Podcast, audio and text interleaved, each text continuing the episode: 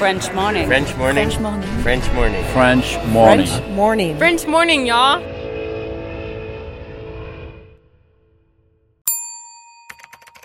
Expatrié. Nom. Adjectif. Vient du grec exo et patrida. Se dit d'un individu qui réside dans un autre pays que le sien. Cet épisode a reçu le soutien d'Agora Expat. Vivre aux États-Unis nécessite une assurance santé adaptée. Mais trouver la solution parmi toutes les offres peut s'avérer être un vrai casse-tête. Budget, besoin, franchise, difficile de tout combiner. Ne perdez plus votre temps, Agora Expat sélectionne et compare pour vous les meilleures solutions d'assurance santé offre personnalisée, accompagnement sur mesure, devis et conseils gratuits. Agora Expat est le courtier référent de la communauté francophone expatriée aux États-Unis. Retrouvez plus d'informations sur agoraexpat.com. Et maintenant, place à l'épisode. Anna termo. Love is love. Rakastan sinua. I love you.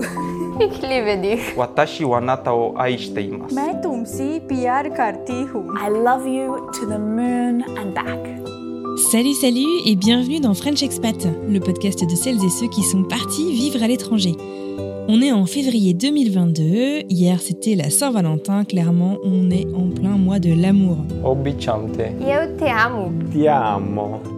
Beaucoup d'entre vous qui nous écoutez aujourd'hui vivez actuellement à l'étranger ou y avez vécu à un moment donné dans votre vie. Parfois vous y avez fait votre vie justement et d'autres fois vous avez trouvé d'autres moyens de vous y ancrer. Vous me voyez venir, nous allons parler amour avec un grand A. Et plus spécifiquement, nous allons nous concentrer sur l'amour bi ou multiculturel. Être dans une relation biculturelle, est-ce une énorme chance ou un gigantesque fardeau? Vous vous en doutez, la réponse n'est pas aussi simple. Et c'est ce que nous allons chercher à mieux comprendre dans les trois épisodes à venir. Au programme, des couples du monde entier vont nous parler de leurs rencontres, du début de leur vie à deux, de la relation à distance, des rencontres avec la famille, les amis, des traditions, du mariage, de l'éducation des enfants, mais aussi de séparation.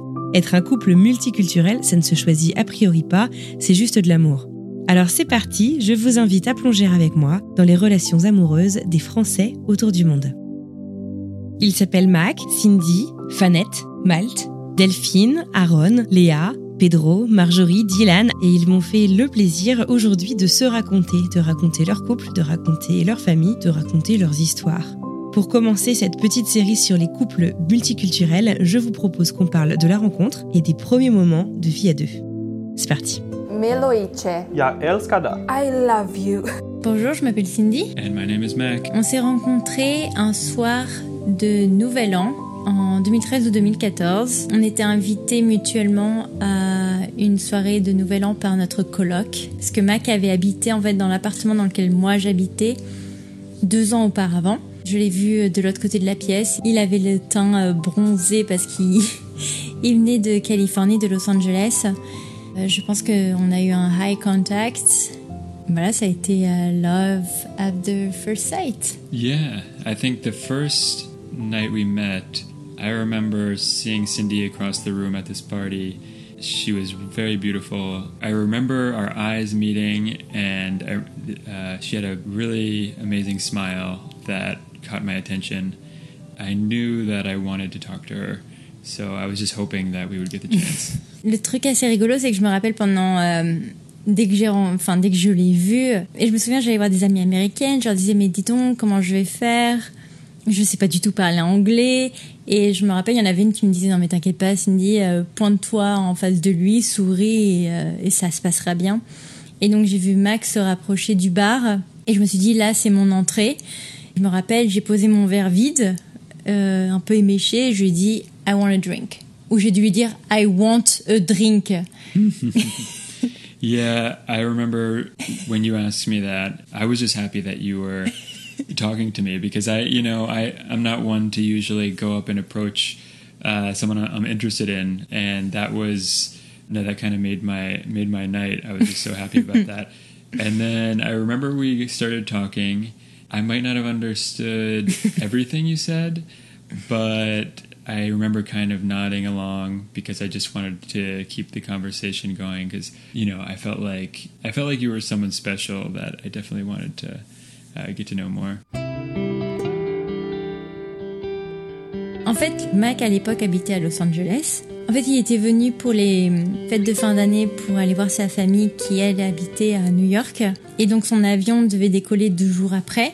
Sauf qu'il y avait eu tellement de neige cette année-là que son avion a été euh, annulé et reporté trois jours après, quelque chose comme ça. Postponed a few days, which is unheard of. I had Yeah. never had that happen before. Jamais. It was like a crazy blizzard that was happening, and it was the happiest uh, news I got for, of a flight delay because.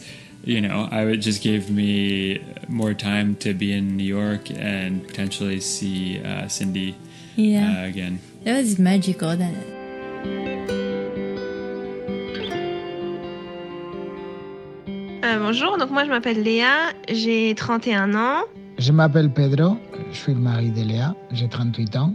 Quand on s'est rencontrés, moi je venais de commencer à bosser dans le sud de la France, la Côte d'Azur.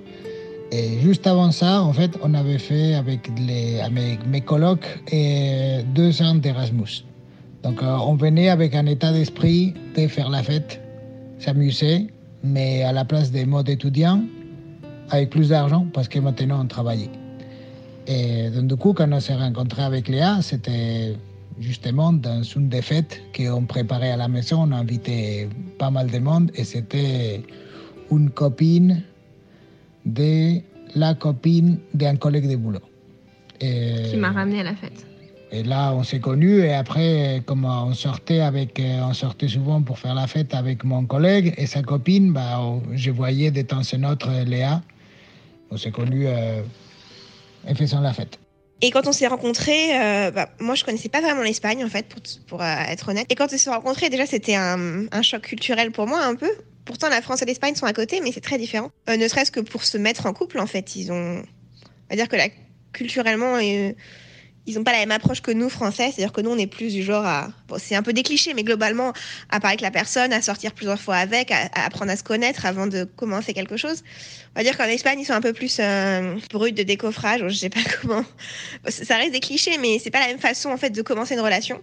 Donc il y a eu ça, et puis euh, il y a eu aussi que quand on s'est connus, donc lui parlait un français Erasmus, on va dire, et moi je parlais pas espagnol, donc on- il y a eu des moments où il y a des mots qui sont des mots des faux amis en fait dans les deux langues, et du coup des fois on se comprenait pas parce qu'on pensait qu'un mot voulait dire ça, mais c'était un faux ami en fait.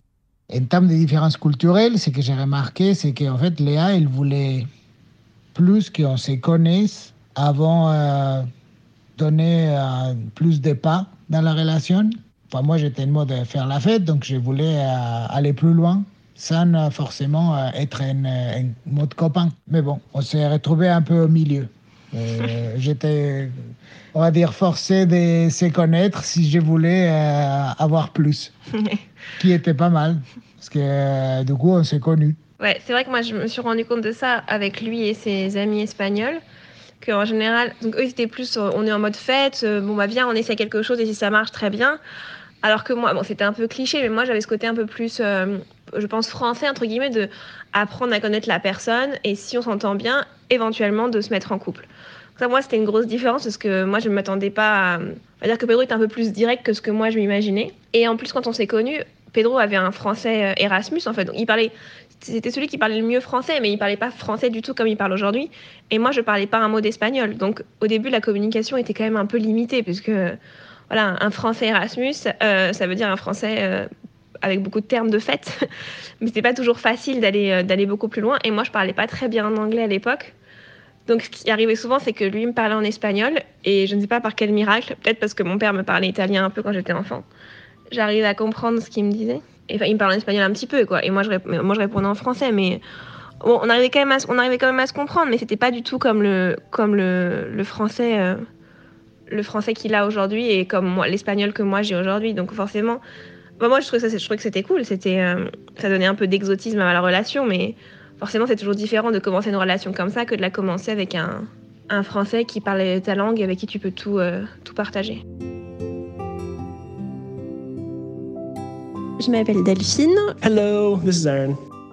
Je suis arrivée à New York en 2010 via un VIE et le dernier mois de mon VIE, j'ai rencontré au travail Aaron, qui est actuellement mon mari. Donc, euh, je l'ai tout de suite beaucoup aimé et j'étais dans cette période où euh, je voulais absolument rester à New York, mais j'avais pas encore réussi à trouver un travail et un visa surtout. comme il m'a vachement plu et que mon temps était compté, je me suis lancée directement le, soir même après l'avoir rencontré. Je l'ai contacté sur euh, sur Facebook, ce qu'il n'a pas tout de suite vu, mais euh, on, on, a fini par se rencontrer, par euh, passer toute une journée ensemble. On est allé euh, au Cloisters, dans un bar à vin, et puis en haut de, pas de l'Empire State Building, du Rockefeller Center. Yeah. Et voilà, donc c'était notre premier date, et à partir de là, une belle histoire qui a commencé. Aaron n'était jamais sorti des États-Unis. Euh, Il avait prévu de, quitter la compagnie pour laquelle on travaillait également et euh, de faire son premier voyage à l'étranger. Il, avait, il venait de faire son passeport. Donc, il avait prévu un voyage au Mexique. Il m'a proposé de le rejoindre, de partir avec lui, ce que j'ai fait. C'était intéressant. Au début, on, s'est quand même rendu compte que même si je parlais plutôt bien anglais, on avait quand même des. Bah, c'était pas super facile de communiquer. Je pense que lui aussi, il avait peut-être pas l'habitude de, mon accent, tout ça, mais euh, on a quand même passé des bonnes vacances. C'était la première fois que j'allais dans un truc euh, all inclusive. Moi, je suis plutôt de genre à, partir en aventure, mais là, euh, bon, du coup, on est resté dans le centre et puis on a, on a fini par profiter du, bar à volonté. Je pense que ça nous a un peu, un peu détendu et, euh, et franchement, à la fin de ce, séjour, moi, j'étais amoureuse. On a passé euh, donc un super moment ensemble et puis moi, je, commençais à avoir des offres pour revenir, mais, euh, mais j'ai dû partir et j'ai pas eu de, j'avais pas de confirmation définitive que j'allais revenir.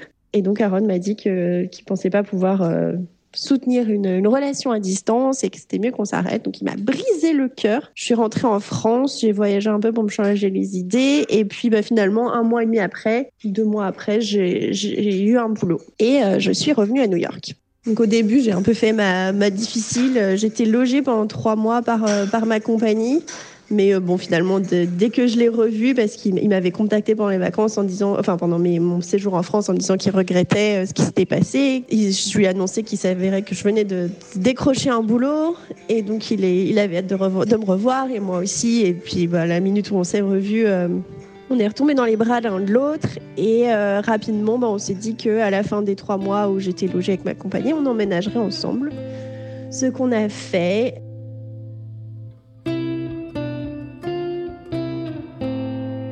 Moi, c'est Marjorie. Il s'appelle Dylan. Vrai prénom américain. Je sortais d'une rupture un peu euh, compliquée, on va dire. J'avais passé une année à faire la fête et j'avais besoin un peu de me recentrer, comme on dit.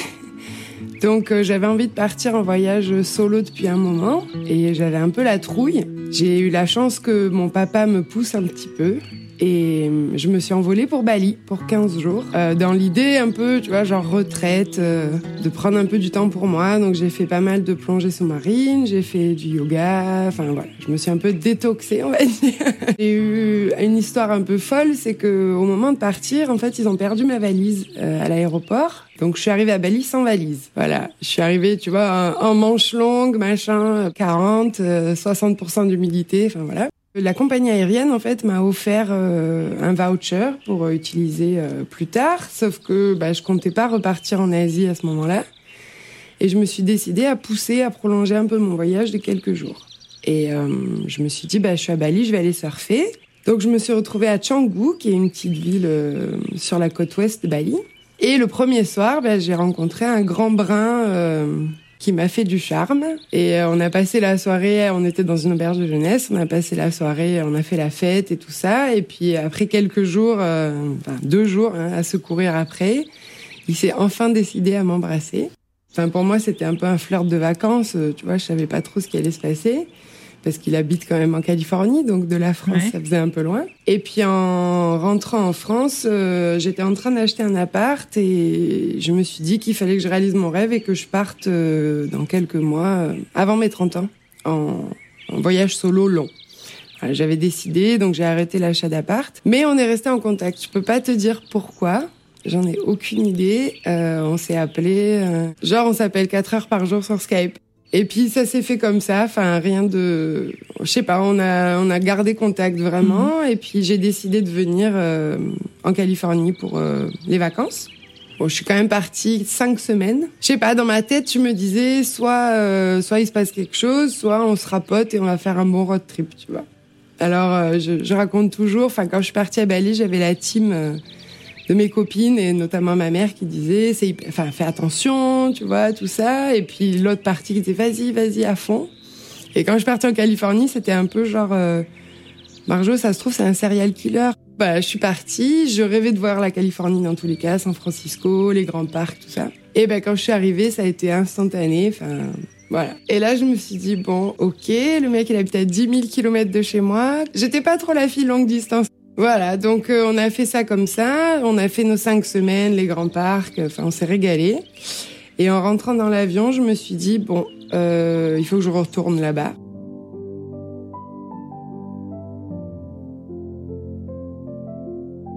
Bonsoir, c'est Malte. Bonjour, je m'appelle Fanette. J'ai rencontré Fanette parce qu'elle était euh, colocatrice de ma sœur à Berlin. Moi, j'habitais pas à Berlin, donc euh, il n'y a pas beaucoup d'occasions de se rencontrer. C'était à, cause d'une invitation de ma sœur à Berlin. On s'est vu pour un week-end.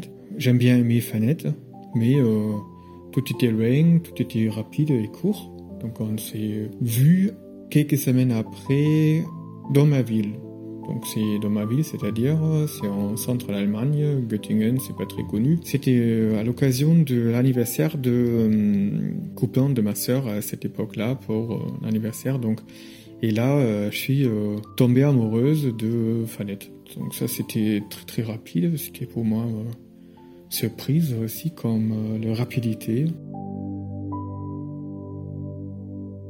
Après cette soirée du Nouvel An, on avait décidé de faire un, first date, un official first date. Mac m'avait emmené à Fat Cat à New York dans le West Village où euh, on a fait une fameuse partie de ping-pong que j'ai perdue et je tiens à signaler que c'est la première et dernière fois de ma vie que j'ai perdu contre Mac, right? Usually I win ping-pong now.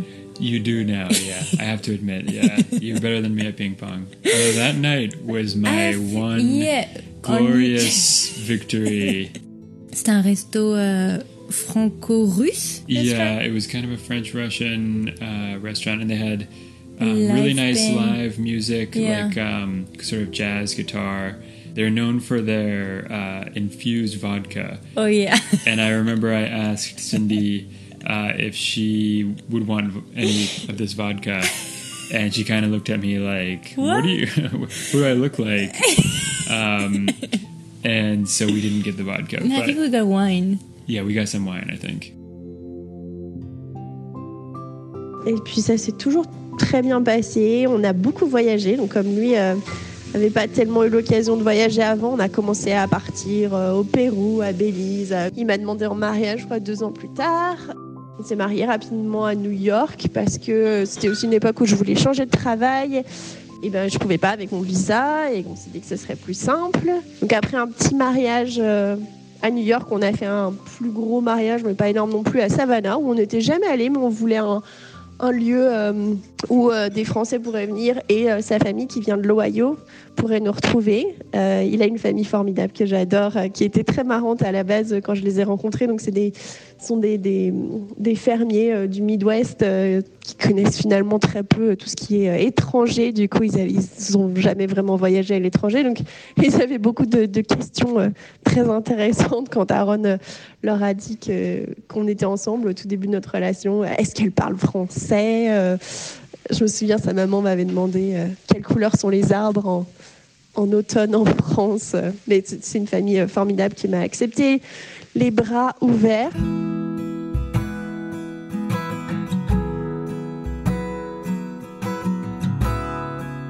Ce que ça m'évoque, tout d'abord, ça m'évoque mes parents, puisque moi, je suis issue donc de parents qui sont eux-mêmes biculturaux. Ma mère est française, mon père est italien. Et en fait, euh, je me rappelle très bien quand j'étais enfant, quand des fois je voyais des, des problèmes de couple qu'ils avaient ou des disputes, ça me- j'avais le sentiment que c'était des problèmes de couple ou des disputes que tous les couples pouvaient rencontrer. Et en fait, euh, comme moi, j'ai rencontré mon mari du coup qui est aussi étranger. En fait, ça m'a fait me rendre compte que beaucoup de problèmes qu'avaient mes parents étaient en fait des problèmes euh, culturels. Parce que mes parents se sont rencontrés dans les années 70, donc mon père était très sicilien et ma mère était très française.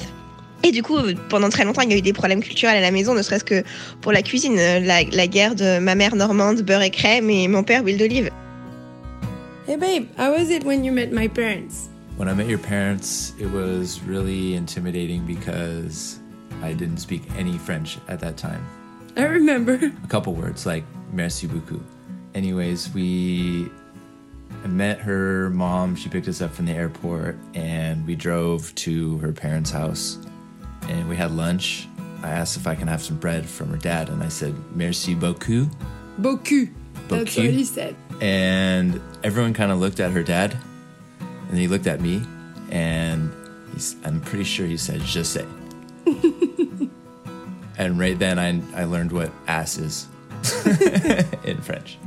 Ouais, C'était très très drôle. Mon père, euh, heureusement, a beaucoup d'humour, mais en fait, il a dit merci beaucoup au lieu de merci beaucoup. Forcément, toute la tablée de la famille euh, a explosé de rire. Donc, il savait plus trop où se mettre. Et quand j'ai fait la traduction en anglais euh, pour lui dire qu'il avait dit à mon père qu'il avait un beau cul, on a vraiment, c'était vraiment quand même assez marrant. Euh, Je me rappelle, je devais reprendre mon stage pendant la semaine, du coup. Et donc, je travaillais pendant la journée et après, je rejoignais Mac euh, quand j'avais fini de travailler. Et je me souviens, une fois, on est allé au, au musée. I thought it was the MoMA or the News It was Museum. the Whitney. de Whitney. Et je me souviens, Mac reçoit un appel, il me dit euh, Oh, euh, do you want to go euh, get dinner with uh, me and uh, my family and my mom? Et je répondu Ok. Well, I remember that was going to be the last chance we were going to get to see each other before oh, I yeah, left. yeah, yeah, it was of last because night. it was the last night Yeah. before I left. And I actually, I'd been spending so much time with Cindy and not with my family. So, um, so I had barely seen them on this trip home for the holidays. But uh, I also didn't want to leave Cindy, and I wanted to spend more time with her so that we would have a chance to, uh, you know, just continue and maybe hopefully uh, figure out how we could see each other again. And so that's why I got the crazy idea to see if she might want to join me for my uh, dinner with, with my mom and sister and stepdad. Uh, and this was the uh, three days after we met, and Yeah, it it was was definitely the soonest I have ever introduced anybody I've dated. I know, I uh, was wondering if you were doing that with all the women you Nope. date. No, you're the you're the first and only one that Ah, is that pretty good. I did. Non, mais c'est vrai, je me demandais si du coup il faisait ça avec toutes les nanas qu'il rencontrait, mais manifestement non. Et euh, je me souviens d'ailleurs après, euh, quand on s'était euh, fiancés, euh, sa mère m'avait dit non, non, mais il m'avait appelé, il m'avait dit que you were someone special for him.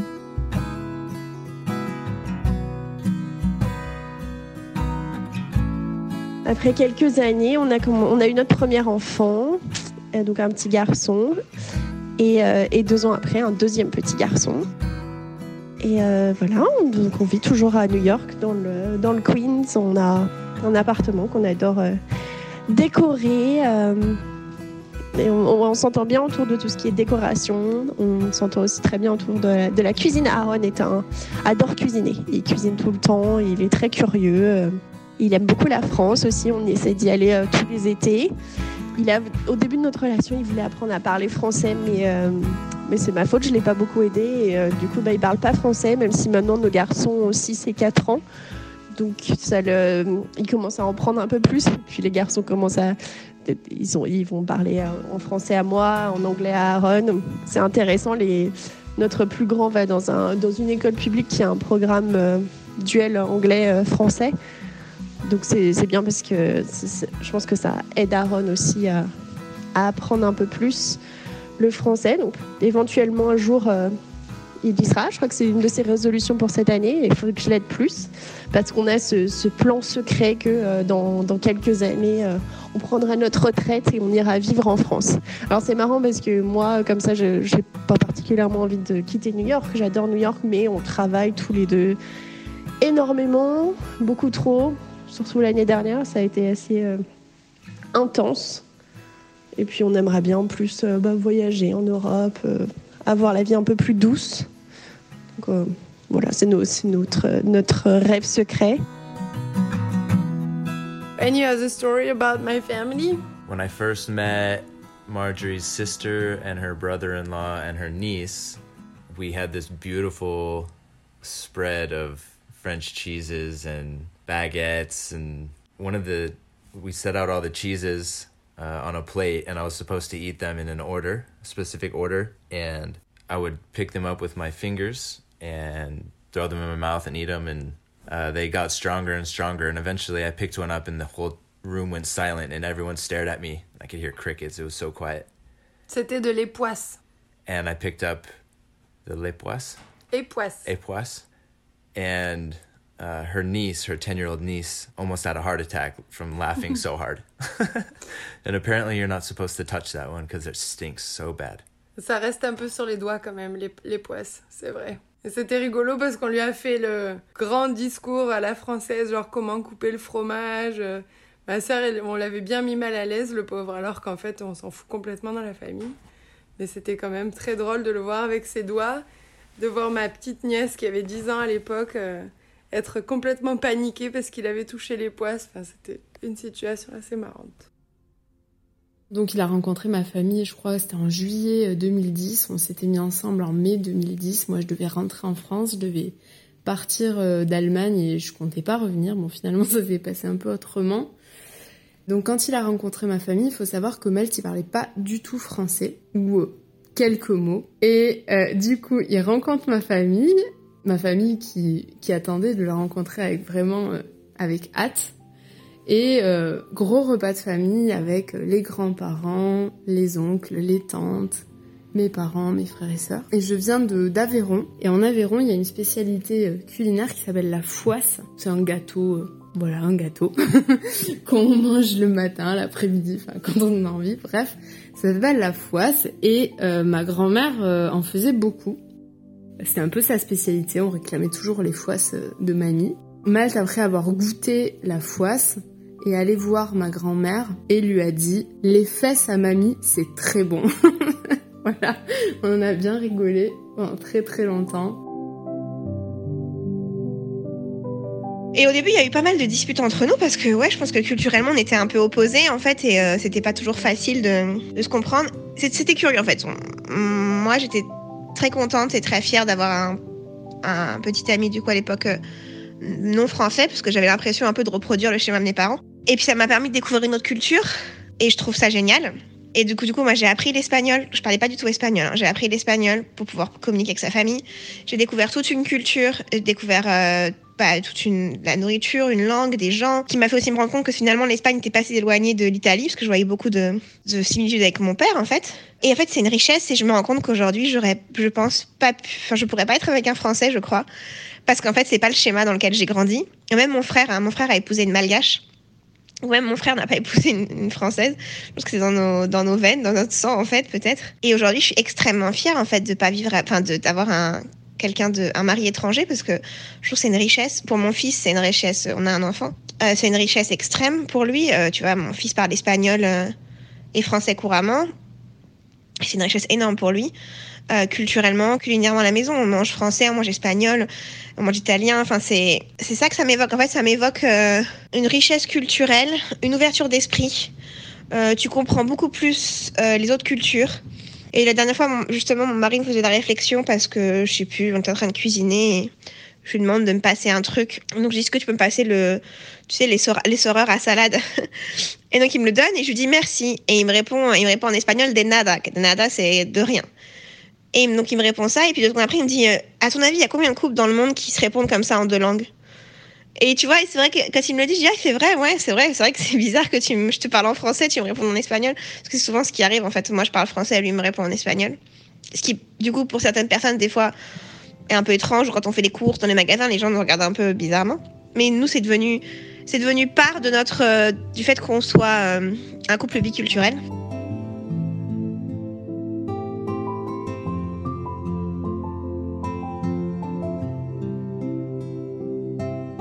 Donc il est reparti à Los Angeles. Je, je pense pas qu'on qu'on ait eu, comme ils disent à l'américaine, the talk. Euh, je pense que ça a toujours été très naturel. On s'est jamais dit, euh, ok, on est officiellement euh, ensemble. No, I don't remember like a specific talk, uh, like in terms of the talk. I think we had little moments where we would we would talk about what we wanted to do next and, and how we might see each other. And I think along the way, for that first month, we kind of might have discussed some things. But yeah, I don't think there was one time we sat down and said, "Oh, okay, Okay, now we, we to... this is our status and we're we're together long term or anything like that." We just it kind of naturally flowed. Il était reparti à Los Angeles, donc on était en janvier. Euh, ensuite, j'avais programmé d'aller le voir à Los Angeles en février. Il avait réussi à choper des, des tickets d'avion pas très chers, donc il était revenu juste avant pour passer des entretiens d'embauche, job qu'il a eu. Et donc du coup, quand je suis venue le voir à Los Angeles, il prenait l'avion le lendemain pour retourner officiellement euh, à New York. Je me souviens que quand euh, voilà, il cherchait un boulot parce qu'il me disait qu'il voulait retourner à New York euh, parce qu'il avait trouvé une, une raison supplémentaire de retourner auprès de sa famille.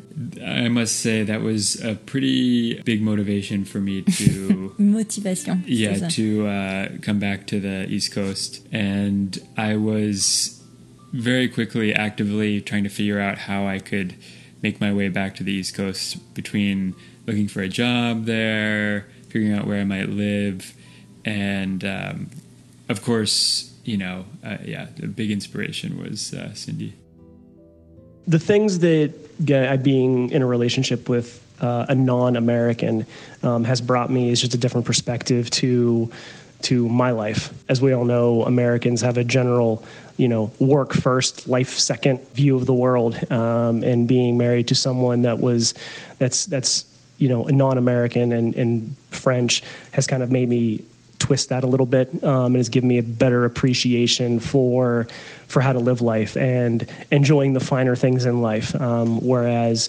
instead of living to work, you work to live, uh, as the old saying goes. So the immediate benefits to me are I tend to be an idea person where it's like, oh, I'd like to do this and I'd like to do that. Whereas Delphine has given me the avenue to be like, yep, let's do it. And then, you know, um, and then it kind of forces me to to pull the trigger on things instead of just kind of sitting in my head. Um, so that's been kind of an overall sense of adventure has been a great benefit to me. Um, also, it's getting to know other people that are non-American as well. So through through the relationship, I've gained many friends now that were that are non-American. Right? There's obviously a slew of French people, but there's also you know some people that live in Copenhagen that, that we're friends with. Spain, for instance. Um, so it's it's definitely it's the mix of other cultures that I absolutely love, but I've never I've never had the opportunity to before before meeting Delphine. So that's been an absolute benefit. I love how you went through benefits. Did you want to go through uh, disadvantages? Disadvantages? Are there any? Une des traditions que j'ai définitivement adoptées de mon côté, c'est Thanksgiving. La première fois qu'on l'a célébré, euh, c'était en 2016. J'avais fait la surprise à Dylan pour venir. Et j'avais eu cette année-là droit à deux Thanksgiving, un avec la famille et le lendemain on avait fait ça avec euh, les amis, un Friendsgiving comme ils disent. Et c'est vraiment une tradition qui m'a, qui me marque, que j'adore parce qu'on passe la journée à cuisiner, à rigoler, à discuter, à se raconter des anecdotes de famille. C'est un des seuls moments où vraiment je trouve les Américains s'assoient autour d'une table et euh, profitent et euh, se posent un peu pour manger, alors que d'habitude c'est toujours un peu en express. Et là, c'est vrai que c'est un moment de partage euh, génial. Puis dans la famille euh, de Dylan, c'est une vraie tradition, c'est leur fête préférée. Donc il y a plein plein de recettes. euh, on sort les vieux bouquins de la famille. Enfin, c'est vraiment chouette. Moi, c'est vraiment quelque chose qu'on a adopté. Et dans l'autre sens, bah, je crois que Dylan, c'est plutôt sur la bouffe. hein, les, les traditions qu'il a adoptées, genre, euh, bah, on fait la chandeleur à la maison, comme tous les expats, alors qu'en France, on le faisait pas forcément le jour de la chandeleur. Maintenant, on fait le jour de la chandeleur. Donc, on fait les crêpes. Euh, en janvier, on fait euh, évidemment la galette des rois. Alors, il m'a fallu quelques temps pour arriver à trouver euh, la bonne euh, pâte, euh, les, les bonnes poudres d'amandes et compagnie, mais on fait toujours la galette des rois parce que moi, c'est mon gâteau d'anniversaire. Donc, c'est quelque chose qu'on fête. Et on a une tradition qu'on a instaurée euh, il y a quelques années. Alors, c'était avant qu'on soit mariés, mais maintenant, c'est pour notre anniversaire de mariage. On essaye de faire un restaurant étoilé euh, pour notre anniversaire de mariage. Alors, Covid, ça a été un peu compliqué. Mais c'est quelque chose et on garde les menus en fait. Voilà, on garde les menus, on les fait signer par le chef et on les garde. Et ça, c'est vrai que c'est quelque chose qu'il me disait, j'aurais jamais fait si j'étais avec une nana américaine euh, parce que c'est pas trop orienté vers la bouffe euh, et le plaisir de la table. Donc ça c'est assez euh, particulier, c'est des traditions plutôt culinaires. Je pense que c'est toujours les traditions culturelles qui reviennent pendant les fêtes. Donc, par exemple, Mac, il a le Easter Bunny. nous, on a les cloches. J'ai essayé de, lui expliquer que c'est les cloches de l'église qui volent dans le ciel et qui parsèment des chocolats dans les jardins. Manifestement, c'est pas compris.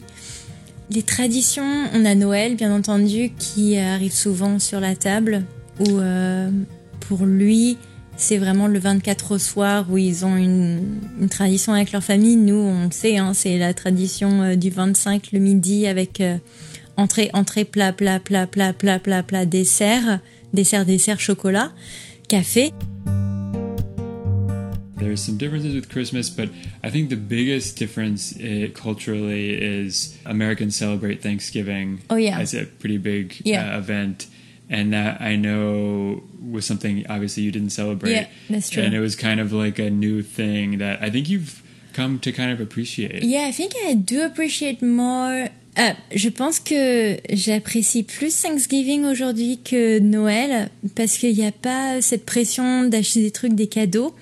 C'est vraiment et en plus dans, dans la famille de Mac à chaque fois ils font un tour de table essayer de ouais, chaque personne va expliquer en quoi ils sont euh, leur gratitude envers qui et quoi pendant l'année. Et des fois c'est vraiment très euh, sentimental et on a quelques larmes qui nous viennent euh, aux yeux et ouais c'est toujours un moment que j'apprécie énormément c'est l'effort partagé pour composer un plat un menu et de tous le partager ensemble enfin ça rapproche vraiment des valeurs humaines et familiales et c'est vraiment une tradition que j'ai appris à, à apprécier bien plus que Noël. The only other, I think, traditions that we celebrate slightly differently, I know Cindy is really interested in celebrating her birthday. Very, oh yeah, my birthday. Very big. but that's uh, not cultural. That's me. No, know. That's just you. uh, bon, différences culturelles. Donc, euh, je vais commencer en général depuis euh, mon Erasmus et le début de notre relation.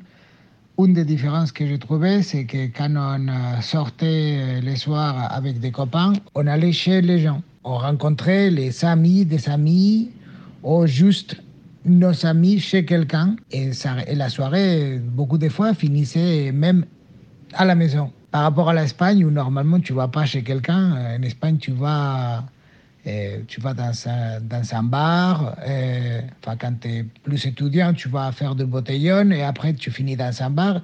Et du coup, euh, c'est une différence curieuse parce que ça te permet de connaître euh, beaucoup plus de gens. Donc, quand tu vas dans un bar, tu vas voir ton groupe d'amis, mais il y a des autres groupes de personnes. Ou quand tu vas dans un parc, il y a, ton groupe, mais des autres groupes. Et souvent, il y a beaucoup d'interactions entre les différents groupes. Donc ça, c'est quelque chose qui m'a étonné. C'est comme mais comment est-ce que les Français ils rencontrent de nouvelles personnes? Parce qu'ils sont qu'avec leurs amis tout le temps. Donc ça, c'était un truc. Autre truc qui m'a qui m'a surpris, c'est la quantité de, de traditions différentes qu'il y a. Donc, par exemple, il y a, il y a la chandeleur, au même Noël avec les Pères Noël. Bon, maintenant, tout le monde fait euh, Santa, et, mais en Espagne, c'est encore beaucoup juste les rois mages. Et moi, quand j'étais petit, par exemple, on n'entendait même pas parler de Santa. Noël, c'était juste une fête en famille, un repas, et il n'y avait pas de cadeaux. Et c'était seulement le roi mage. En fait, pour moi, ce qui était curieux, c'est que j'avais toujours imaginé. En fait, mon père, c'est tellement. Mon père est resté italien, mais mon père s'est tellement adapté à la culture française que du coup, j'avais l'impression que finalement, la France et l'Italie, même s'il y avait des différences, c'était un peu la même chose. Et du coup, quand j'ai rencontré Pedro, en fait, ça m'a étonné de voir à quel point il y avait quand même des différences culturelles entre la France et l'Espagne, malgré le fait qu'on est, on quand même des pays euh, proches, qu'on est, on est voisins en fait. Mais je m'attendais pas à ce qu'il y ait autant de différences. Donc, comme a dit Pedro, le fait de faire la fête toujours dehors, euh, moi j'avais du mal à suivre au début, je me rappelle, parce que moi, je, plus la mentalité française d'inviter des gens chez moi et de rester chez moi pour faire la fête en fait. Et euh, eux, il fallait toujours sortir en fait, il fallait commencer à, boire à la maison et ensuite il fallait sortir, sortir et c'était difficile pour moi culturellement parce que c'est pas ma culture quoi de, toujours suivre. Et aussi au niveau de la langue, je me rappelle qu'au tout début, des fois, euh, la façon dont Pedro pouvait parler ou les mots qu'il pouvait utiliser, je pouvais avoir l'impression qu'il était euh, genre soit énervé ou pas content ou, ou pas comprendre ce qu'il voulait me dire parce que j'ai le sentiment, moi en tout cas, que les Espagnols ont une façon un peu plus directe de parler. C'est-à-dire qu'ils ont un truc à dire, ils le disent et ils passent pas par 50 chemins. Alors que j'ai l'impression que nous, les Français, mais encore, c'est des, clichés généraux parce que tout le monde n'est pas comme ça, mais que globalement, on arrondit toujours un petit peu les angles ou que voilà, qu'on n'est pas aussi direct. Et aussi bien lui que ses amis, je l'ai trouvé très direct. Et donc oui, au début, moi, j'ai découvert des choses comme ça. Euh, j'ai découvert aussi qu'ils étaient extrêmement familles, les Espagnols très familles, mais aussi avec leurs amis. leurs amis, c'est très très important. Leur groupe d'amis, c'est très important. Et même aujourd'hui, Pedro a 38 ans. Euh, il a toujours ses groupes d'amis et ils, se communiquent par WhatsApp très régulièrement. Ils s'envoient des photos, machin. Ils font des dîners entre eux. Enfin, c'est quelque chose d'important en fait. Donc, euh, c'était juste curieux de me dire parce que je m'étais toujours dit, bah oui, Pedro, il n'est pas, je sais pas, chinois ou japonais, c'est un pays à côté, ça va être la même chose. Et même, oui, globalement, on est européen, on a quand même beaucoup de choses en commun. Mais quand même, pour deux pays si proches, j'ai trouvé qu'on avait beaucoup de différences euh, culturelles.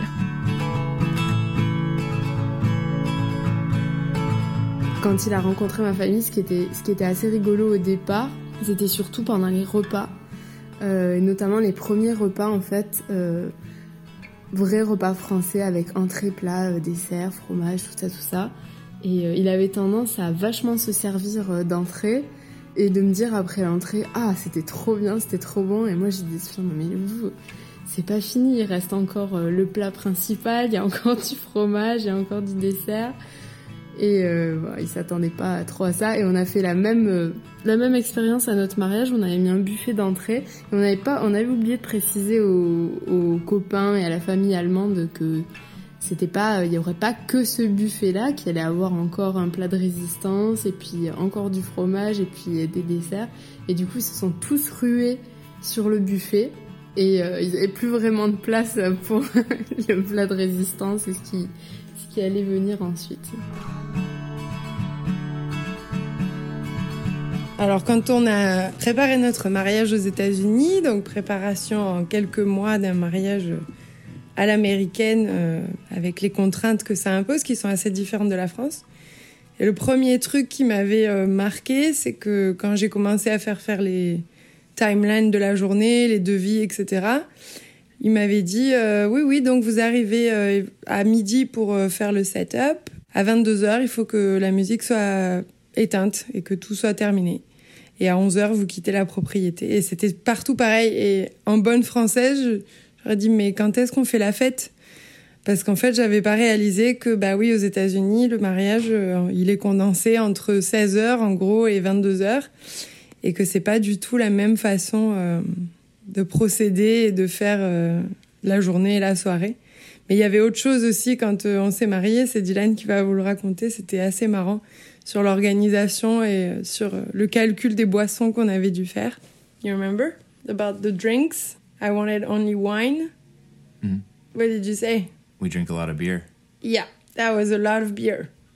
So we ended up ordering kegs. We got two kegs. And how many bottles of wine? I don't know. We got a lot of wine still. we drank a lot at our wedding. American uh, or French? So we got two kegs and not enough wine. And we drank all the wine.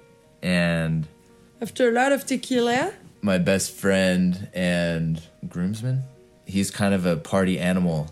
And since we had no wine and we had two full kegs, we started doing keg stands. Un keg stand, c'est les quand on se met à l'envers sur le keg pour boire, c'est la tradition euh, typique des universités américaines. Euh.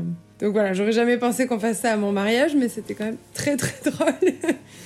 Jusqu'au moment où on a failli se faire euh, shut down parce que ça devenait too crazy. yeah, yeah, I guess so.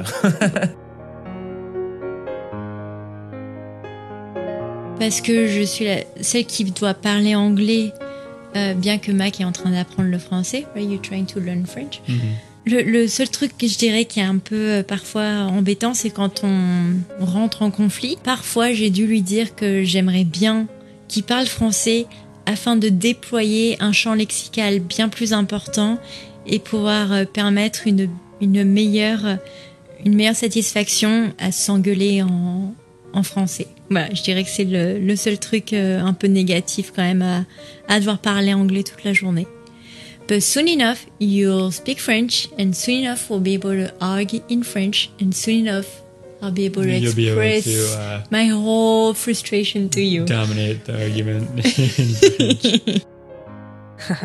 Ça peut vous faire sourire, mais c'est une frustration que moi aussi je partage par moment, ou en tout cas que j'ai longtemps partagé, quand euh, mon mari américain me disait Mais enfin, tu te rends compte de ce que tu dis euh, lors de conflits, de disputes.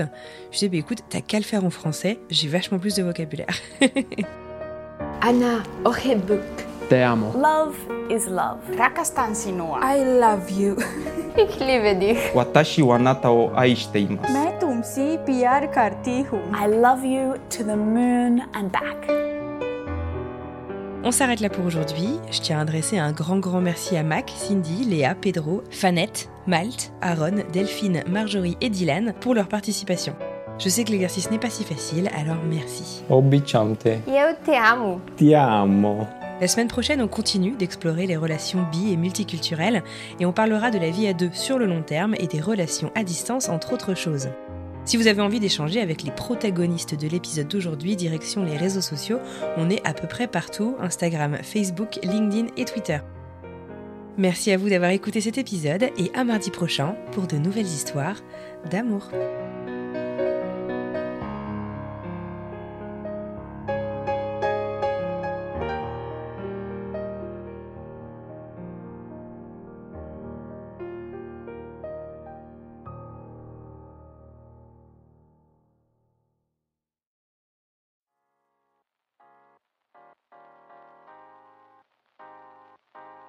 Vous venez d'écouter un podcast réalisé par moi-même, Anne-Fleur Andrely, mixé et habillé par Alice Krief et produit par French Morning.